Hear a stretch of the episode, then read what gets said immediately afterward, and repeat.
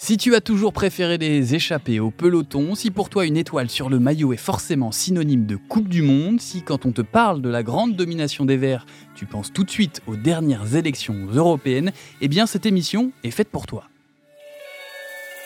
Je suis Pierre Desmarais, bienvenue dans Rond Central. Chaque semaine, pendant une demi-heure et accompagné d'un observateur et d'un acteur de la Ligue 1 Conforama, je vous donne les clés pour comprendre l'univers et le patrimoine du championnat de France.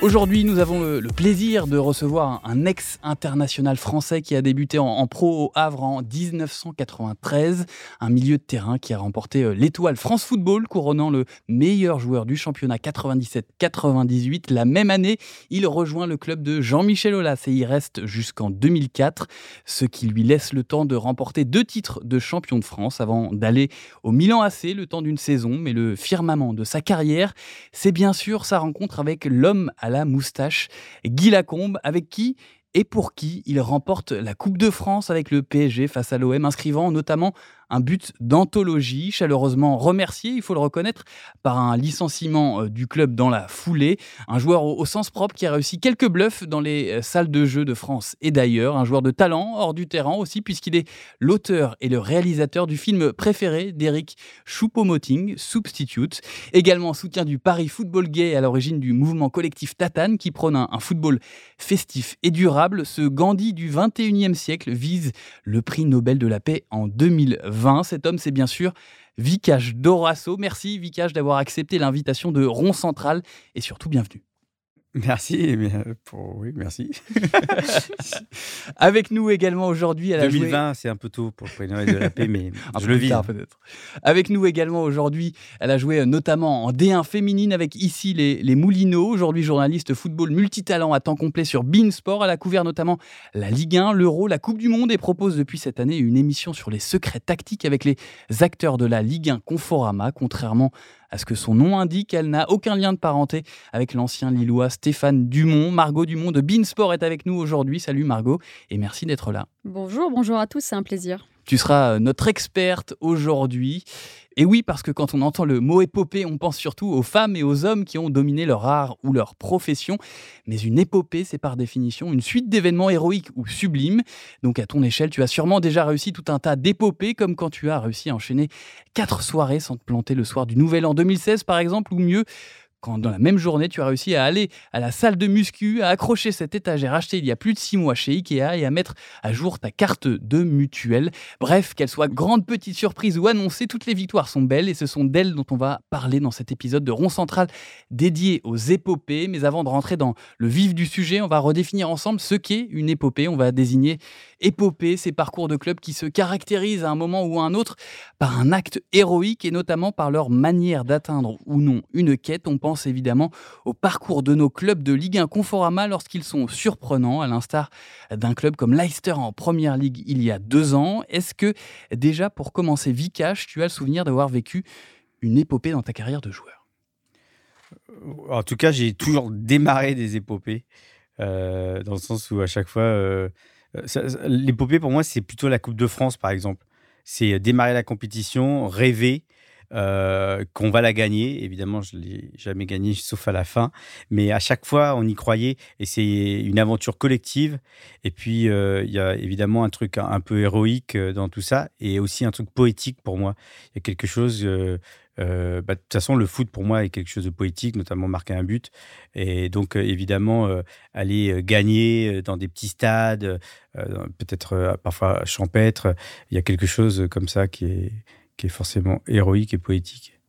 Alors justement, on va commencer par évoquer les épopées qui finissent avec un trophée à soulever. On a évidemment l'épopée Montpellier-Rennes en, ligne de mire, celle où le club de la Paillade a été euh, sacré champion donné et à la barbe à l'époque du Nouvel Ogre euh, parisien. Cette année-là, Montpellier remporte le premier titre euh, de champion de son histoire avec, on le rappelle quand même, le 13e budget de Ligue 1 et devant le Paris de Leonardo, version numéro 1. Toi, l'ancien parisien, quel souvenir tu gardes de cette épopée Montpellier-Rennes? Là, récemment, hein, quand ils ont gagné. Ouais, ça, ça, ressemble à une épopée. Et moi, je, je vois aussi l'épopée, le retour euh, quand tu, tu, tu, retournes dans ta ville et t'es fêté comme ah, des héros. Alors nous, on monte sur des bus et on traverse la ville, mais j'imagine qu'il y a très longtemps, ils montaient sur des chars et, il y avait un truc guerrier.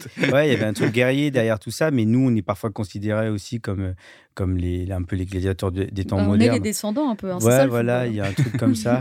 Toi, sur ce, sur ce, souvenir de, cette épopée euh, montpelliéraine, Margot, je ne sais pas si tu as le même souvenir que moi, mais à l'époque, on a eu euh, la sensation tout au long de la saison que le scénario avait était un peu écrit à l'avance, comme si euh, tout se passait comme dans un, rêve pour, pour les Montpellier. Ah, c'est vrai ce que tu dis. En plus, c'était un vrai groupe, une, équipe. Euh, on pouvait s'identifier aux joueurs, au président Loulou Nicolin, qu'il faut, qu'il faut vraiment pas oublier, qui est très charismatique, qui portait cette équipe, qui, qui la faisait rayonner, en fait, finalement. On s'identifiait euh, à Montpellier via Loulou Nicolin. Et finalement, ce qui s'est passé à la fin, c'est vrai un petit peu ce que tu dis, c'est que chaque week-end, et surtout donc sur la fin, on se disait, mais c'est ça, tourne toujours en faveur de Montpellier. C'est pas possible, ils vont pas passer à côté. Et finalement, donc ça s'est passé bah, comme on aurait pu le prévoir, on, va dire.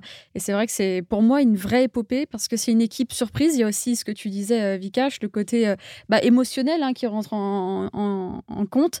Et là, pour le coup, j'ai trouvé vraiment euh, bah, on était tous derrière finalement cette équipe. On avait envie qu'il se passe quelque chose parce qu'on arrivait à s'identifier à ces joueurs.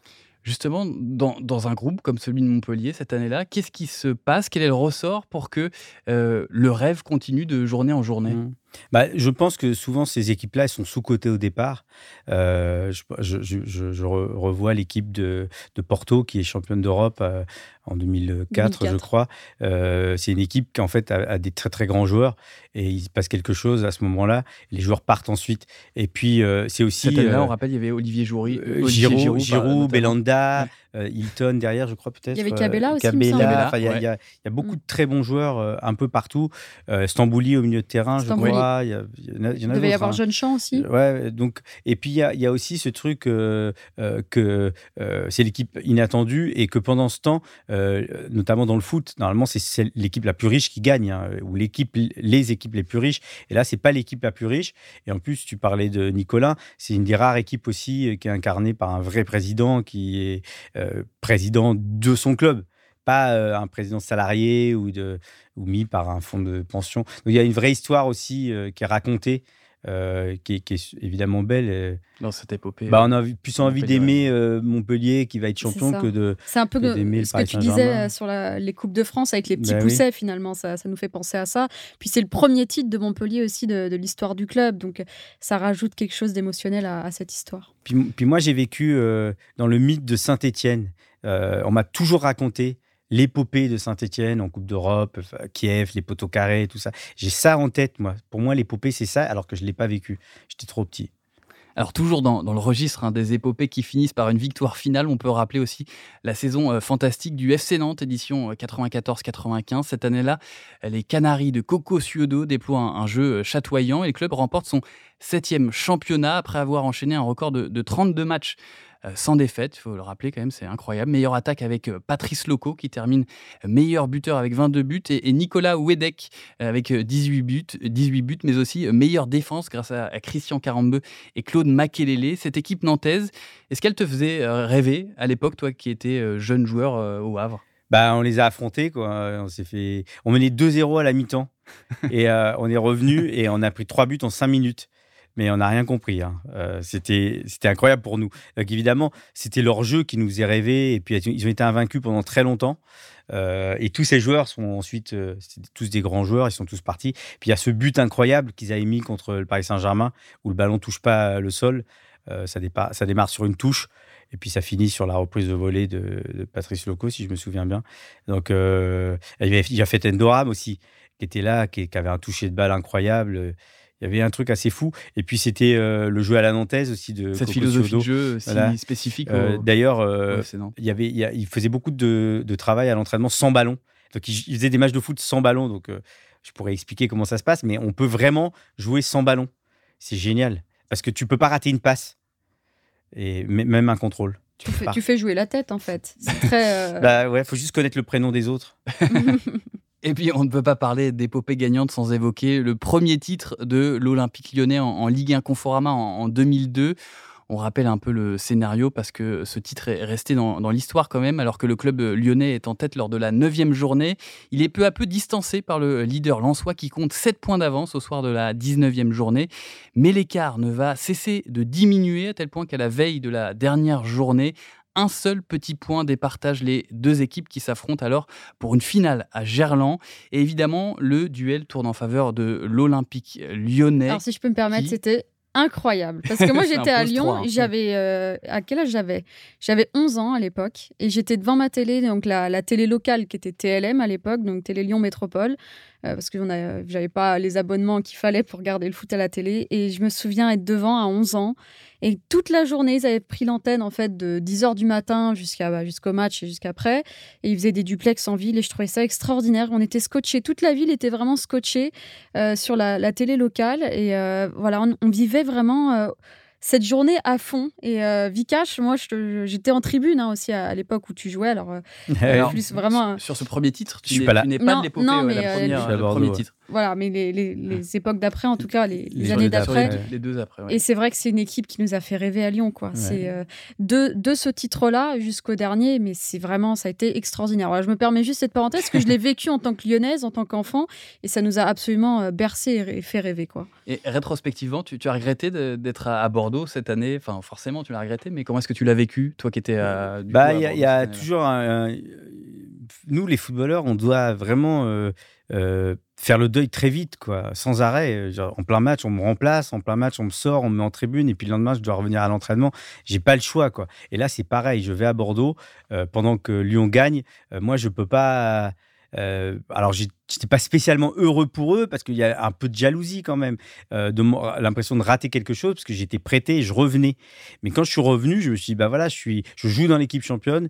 Euh, maintenant, à moi d'aller chercher le, le, titre, un titre pour moi qui sera le deuxième pour eux. Qu'est-ce qu'elle avait de, si particulier, cette équipe lyonnaise, à, cette période-là? Bah, Alors, moi, je me souviens que l'année d'après, alors j'étais à Lyon, je pars, je reviens. Euh, l'équipe n'a pas beaucoup changé, mais s'améliore et progresse, se renforce. On a un titre maintenant euh, et euh, on vieillit ensemble. On a beaucoup d'expérience. Je me souviens que l'année d'après, on a 10 points de retard sur Monaco. Il y a Paul Le Guen qui est devenu l'entraîneur. Et à un moment, on dit à Paul Excuse, tu peux sortir, on, va, on a des choses à se dire. On, on avait tous pratiquement 30 ans. Donc, on, était capable de, de, de, décider, de, prendre les choses en, main. Il a été euh, très bon à ce moment-là parce qu'il a compris qu'on était capable nous aussi et on est revenu sur Monaco. Les deux saisons se sont, ont marché comme ça.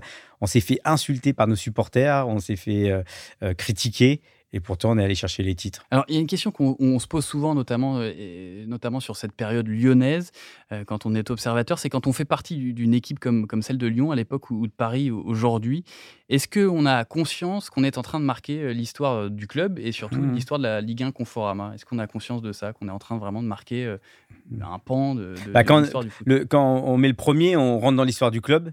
Euh, enfin, c'est pas moi, mais euh, déjà après le deuxième, tout de suite, on se rend compte qu'il se passe quelque chose.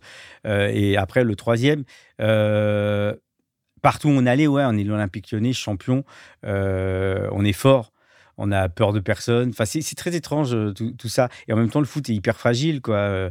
on aurait pu tout perdre. Ça, s'est joué à peu de choses. au début, Lyon, les premiers titres sont très serrés. Hein. C'est ensuite que Lyon vraiment domine Déroule, très fort. Mmh. Et puis, j'ai joué avec des. Moi, à cette époque-là, euh, par exemple, qui est, là, c'est pour moi, le, au moment où il est là, il, part au Real après, c'est le meilleur milieu de terrain à ce poste-là au monde. Quoi. Sony devant, c'est pareil. Eddie Wilson, il est, il est, il est champion du monde. il y a Cassapa, Juni, il, commence à mettre des coups francs en pleine lucarne à chaque fois qu'il tire un coup franc. Donc, ça commence à être chouette. Quoi. Ah il y a un truc qui, une belle époque. qui est assez euphorisant, enfin, un truc comme ça. Quoi où est-ce qu'au fur et à mesure des, saisons, on arrive à, trouver, un peu comme Teddy Riner aujourd'hui dans le judo, où est-ce qu'on arrive à, trouver la motivation pour se mmh. reconcentrer et retrouver le, même désir de gagner à nouveau d'année en année, sachant qu'on a déjà gagné un, deux, euh, voire trois titres la fiche de paye, euh, c'est une bonne motivation. Non, mais on a des contrats. J'aime le foot et en même temps, c'est mon métier. Il y a plein de choses comme ça. Mais ce qui est marrant euh, en rapport à l'épopée, euh, moi, j'ai toujours été hyper euh, corporate. Euh, j'aime bien arriver avec, avec le, sweatshirt, le bonnet, la truc et tout. Et il y a un moment, quand on arrivait tous ensemble, on sortait du car. On, était un des premiers aussi à avoir le car avec Olympique Lyonnais. on partait à Moscou, le car partait avant nous. nous on, retrouvait le car là-bas. On était même en avance par rapport aux, pays étrangers. Hein.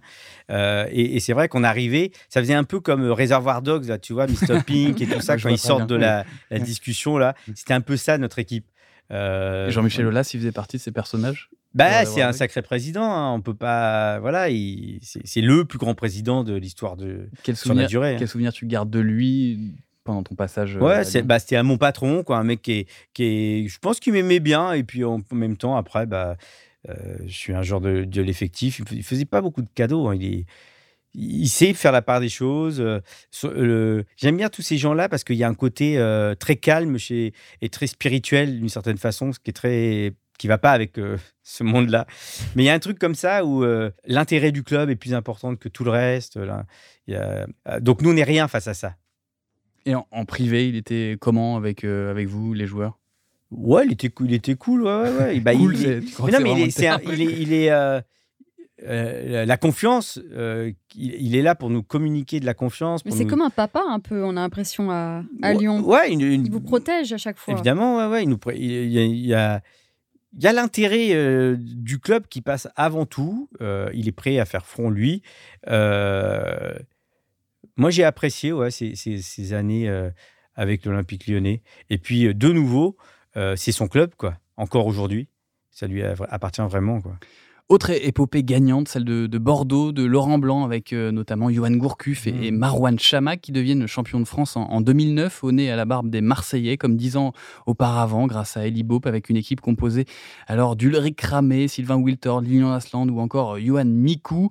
Un mot peut-être sur ces euh, épopées bordelaises et notamment celle de 99 avec ce suspense de bout en bout de la saison entre l'OM et les Girondins de Bordeaux.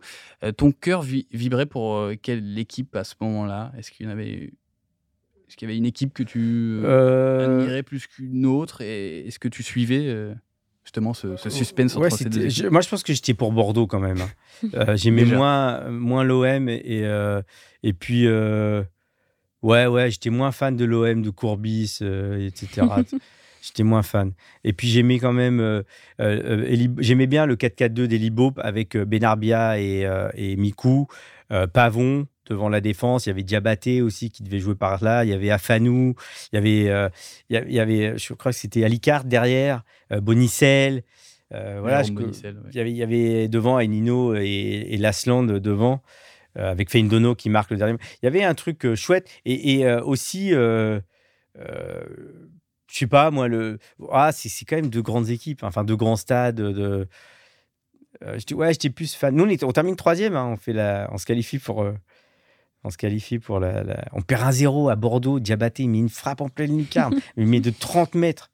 C'était un match hyper tendu, hyper serré et tout. Euh. Alors, on, pourrait aussi parler du, du RC Lens, hein, sacré euh, champion de France à la différence de but devant le, FC Metz en, 1998. Mais par respect pour, pour nos auditeurs messins et parce que le temps presse, on va passer à ces équipes de la Ligue 1 Conforama qui ont fait preuve aussi euh, d'héroïsme sans pour autant gagner de titres. Et là, on est obligé de commencer par, avec une, une équipe qui va nous plonger immédiatement dans la nostalgie. C'est le Sedan des saisons 99 et 2000 et 2000-2001, avec notamment Olivier Quin, Cédric Mionnet ou encore euh, Pius Ndiefi. Les, Sangliers vont finir euh, la saison à la, cinquième place en 2000, 2001, synonyme de, Coupe de l'UEFA.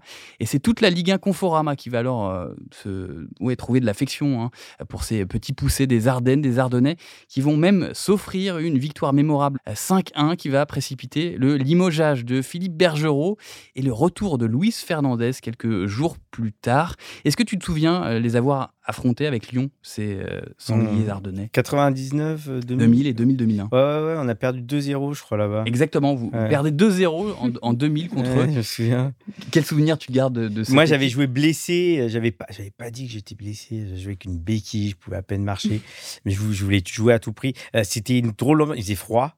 c'est jamais agréable d'aller jouer. Ouais, ouais, ouais, hein. C'était l'ambiance très dure. Et il y avait, il y avait pas Modeste Mbami? Si. Modeste qui jouait, super joueur. Mm. je crois qu'on perd en Coupe de France aussi contre eux. Euh, mais il y avait quand même un truc spécial dans cette équipe euh, de Sedan. Ouais, ouais, c'est ce genre de, de traquenard. Euh, T'arrives, t'es Lyon, normalement tu vas gagner, mais non, tu vas pas gagner, quoi. Ça va pas être comme ça. avec un petit stade et une belle ambiance, les vrais copes. moi, ça, me rappelle vraiment le Havre. Hein, moi, ça me rappelle un peu Guingamp. Guingamp, ouais, bien sûr, bien sûr. Bien sûr. Justement, on va, en parler, Guingamp, notamment de cette saison 95-96, car pour sa première expérience au, plus haut niveau, Guingamp, de, façon inattendue, s'adapte très rapidement à son nouveau championnat, devenant même leader au soir de la cinquième journée. Lors de cette saison, ils arrivent même en, demi-finale de la Coupe de la Ligue face à, à Metz et terminent à la dixième place. Deux ans seulement après avoir euh, quitté le national et grâce notamment à la Coupe Intertoto, l'en avant Guingamp va même jusqu'à affronter l'Inter Milan en 32e de finale de la Coupe de l'UEFA. Euh, défaite euh, sur ce match aller-retour malheureusement pour eux. Est-ce que ce, genre de, parcours Vikash, tu penses qu'aujourd'hui ce serait encore possible de le voir en, lien Conforama Est-ce qu'on peut encore voir arriver des équipes comme Sedan, Guingamp aujourd'hui bah, J'espère, oui. Il y, a beaucoup de différences avec le, avec euh, l'argent, mais ça a toujours été le cas. Hein. Mais euh, franchement, je pense que si, si on arrête de dénaturer le, football, euh, le, football, c'est un sport où il y a très peu de buts. on a le droit de ne pas attaquer, on a le droit de détruire le, jeu, on a le droit de, de, défendre à 11 devant son gardien. Et donc, on peut vraiment euh, on peut s'en sortir, quoi, toujours. Le Luxembourg a fait 0-0 contre la France, quand même. Et euh, si on, autorise toujours ça, je veux dire, au handball, on est obligé d'attaquer, hein, au basket aussi, au tennis, a priori, on marque des points. Euh, au foot, non. tu peux faire 0-0, quoi. Moi, j'ai passé ma vie au Havre à aller voir des matchs de foot, il n'y avait pas de but. T'imagines, parfois, il y avait sur un, match, Je suis d'accord avec toi, Vikash, sur un match, mais sur une, saison, vraiment, c'est difficile de nos jours. On l'a vu avec Leicester en première ligue, mais est-ce que. Les écarts sont quand même impressionnants en termes de bah, de budget, de, salaire. On... Tu peux pas tirer le même joueur à Guingamp qu'au PSG. C'est. Bah, on parle, mais en fait, d'injustice sportive, mais est-ce que voilà, est-ce qu'on mmh. le, le, sport en tant que tel peut, peut euh, comment dire générer des histoires encore aujourd'hui malgré tout l'argent qu'il y a et faire sortir des, nouveaux clubs qui n'auraient pas forcément les mêmes moyens que le PSG aujourd'hui, par exemple? Mmh. Bah, j'espère. non, mais je, je je ne crois, pas que ce soit l'enjeu de ceux qui dirigent le football, la FIFA, l'UEFA, la Fédération française de foot. Euh, ça, ça les intéresse pas. D'ailleurs, ils veulent enlever cette incertitude en créant des ligues fermées parce que le foot continue à proposer ça et l'Olympique lyonnais peut, euh, mettre en péril son équilibre financier juste parce qu'il n'est pas qualifié en Coupe d'Europe. Et, euh, et c'est pareil pour les descentes et les montées. est, ce qui est magnifique dans le foot peut être aussi tragique une descente, ça peut être catastrophique. Et en même temps, c'est ce qui fait la magie du foot. Donc il faudrait se débrouiller pour que ce soit moins dangereux, moins risqué. Mais euh, Monaco a failli descendre. Euh, pendant ce temps, euh, des, clubs ont failli accrocher la Ligue des Champions. Marseille n'est pas non plus qualifié en Ligue des Champions. Alors, normalement, l'argent fait que tu es qualifié, mais parfois, euh, Leicester récemment, Montpellier il n'y a pas si longtemps que ça. voilà, il, peut se passer quelque chose. Je suis sûr et certain que euh, si demain l'Olympique lyonnais démarre le championnat pour aller être champion, il peut l'être. S'il démarre juste pour jouer la Ligue des champions, c'est différent. On peut aller titiller le Paris Saint-Germain. L'histoire récente le montre. Monaco a été champion euh, il y, a trois ans. et puis Montpellier, mais, dont on a parlé également. mais il faut y croire. C'est ce qu'on appelle la, glorieuse incertitude du sport. Bah, surtout celle-là, surtout ce sport-là. Euh, je veux dire, il y a très peu de sports où euh, le, meilleur ne gagne pas. Euh, au foot, le meilleur ne gagne pas toujours sur un match ou sur une compétition. Et puis il y a un homme qui symbolise sans doute le, mieux hein, les épopées en, Ligue 1 Conforama, c'est Vaïd Alilozi, qu'il faut le reconnaître avec euh, le, LOSC notamment, lorsqu'il fait remonter le club en, Ligue 1, puis qualifie euh, le club pour la Ligue des Champions avec le PSG lors de la saison 2003-2004, où les Parisiens renouent avec le succès en terminant deuxième du championnat et en remportant notamment la Coupe de France, le hein. premier titre depuis 98. Mais ce qui est fou cette année-là, c'est le nombre de victoires hold-up du PSG en Ligue 1 Conforama. 11 victoires au total sur le score de 1-0 avec notamment Fabrice Fiorez et euh, Pedro Miguel Paoletta. C'était quoi le, secret du succès des équipes de, coach Vaïd, à ton avis, Vika Je sais pas. Tous ceux qui, euh, qui, ont joué avec lui me disent que c'était un gros, gros travailleur et, que C'était très très précis, très tactique. Aussi, ils travaillaient beaucoup sur l'adversaire. Ils étaient très prêts physiquement. Nous, on avait combien on fait? Je crois qu'on fait un à un à l'aller et on perd un 0 au match retour. on est champion là-bas alors qu'on perd. Pedro qui marque, je crois, ou sur une passe de Luboya. ça avait été dur, quoi tu sais que quand tu joues contre Vaïd, même quand c'était Lille, euh, tu vas t'avaler. compliqué. Ouais, ça va être compliqué. Quoi. Déjà, lui, il fait peur. Il a encore montré cette année hein, avec, euh, avec Nantes, une deuxième partie de saison quand même euh, incroyable.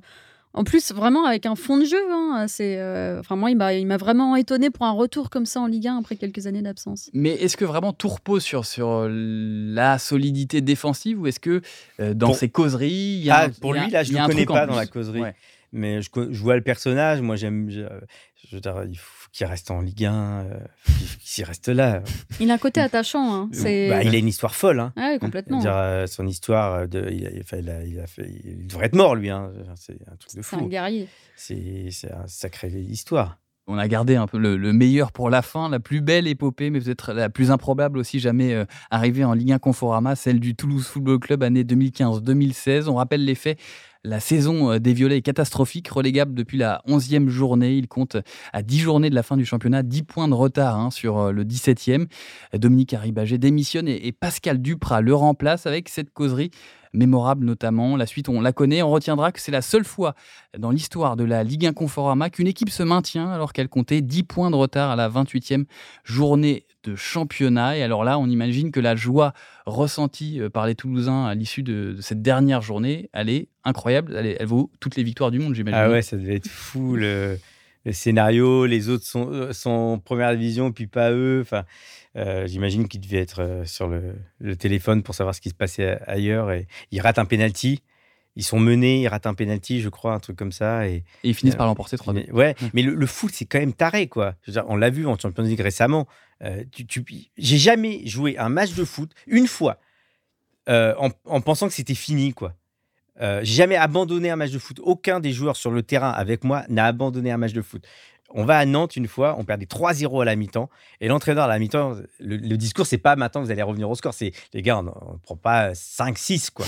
Tu vois? Et nous, on est rentré, on s'est dit, on va revenir, quoi. On n'a pas dit. Euh, et on a marqué. Et après, on a perdu 6 1. Mais on a d'abord marqué un but, on y a cru. Mm. Et, même à 6 1, on jouait, quoi. Tu vois Tony Vera, je me souviens, il prenait la balle, il voulait marquer tout le temps. Mais, c'est vrai que pour revenir sur Toulouse, euh, Pierre, euh, c'est une saison vraiment mémorable. Et quand on parle avec les joueurs, parce que je les côtoie beaucoup en reportage, mais ils en parlent vraiment avec de l'émotion. Enfin, euh, pour en avoir discuté avec Yann Bodiger, qui est l'un d'ailleurs des grands acteurs hein, de, de, cette dernière journée, Alexis Blin également, sont des joueurs ça les a marqués vraiment. Et quand, ils en parlent, ils ont des frissons encore presque. Ils, se souviennent de tout, du moindre mot de cette causerie qui a été donc euh, bien médiatisée, et, heureusement d'ailleurs. Et c'est vrai que c'est quelque chose en fait que, tu ne vis pas souvent dans une carrière et qui peut quelque part se rapprocher d'une sensation d'un titre. Je sais pas, Vikash. Alors c'est bien sûr, t'as pas un trophée à la fin, mais ça vaut finalement l'émotion d'un trophée, j'ai envie de bah, dire. Euh, ah, j'en suis sûr. Euh, moi, j'ai passé ma vie, euh, mon début de carrière, à, jouer le maintien avec le Havre. on ne s'est jamais sauvé à la dernière journée, mais c'était évidemment, ouais, c'était incroyable. De, à un moment, quand tu sais que tu es, maintenu en première division. moi, j'ai vécu aussi les montées du Havre, plus jeune, tout petit. Quand le, quand le Havre monte en première division contre Mulhouse à domicile, c'est un truc de fou, quoi. De ces saveurs-là, de, de sentiments de voilà, de bonheur, c'est laquelle la plus forte? C'est sentiment de montée, de sauvetage de, bah Là, j'étais supporter du Havre. J'avais 11 ans. J'avais 11 ans, je m'en souviendrai toute ma vie. Quoi. Je me souviendrai toujours d'Alain Casanova, l'entraîneur de Toulouse aujourd'hui, dans les buts, qui euh, sauve euh, sur une frappe. C'était contre Mulhouse, c'était Domenech l'entraîneur. Euh, et il, sauve une balle à 0-0. Et après, Pascal Pain qui marque, il rentre en jeu. C'était le petit Havrais. Et voilà, c'est des, des, moments incroyables, quoi. Ton club, le club de ta ville monte. C'est ça. Ou gagner un titre comme moi avec Lyon, c'est des choses qui te marquent à vie.